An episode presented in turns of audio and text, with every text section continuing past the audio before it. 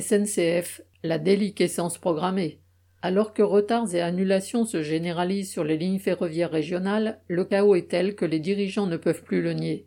Interrogé au Sénat sur les 10% de TER manquant chaque jour dans les Hauts-de-France, dont 50% sur certaines lignes, Jean-Pierre Farandou, PDG de la SNCF, n'a pas pu éluder. Ouvrez les guillemets. Le matériel est vieillissant. Ça, c'est le choix de la région. Enfin, il y a la question des conducteurs. En Hauts-de-France, on s'est planté plus qu'ailleurs.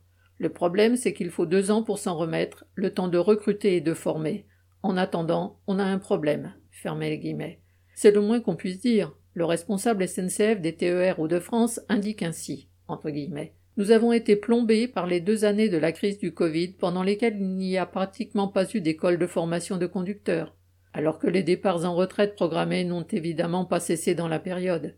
La même irresponsabilité vaut dans toutes les régions et se traduit partout par une dégradation du transport ferroviaire pour les usagers. De quoi rendre solidaires usagers et cheminots. Christian Bernac.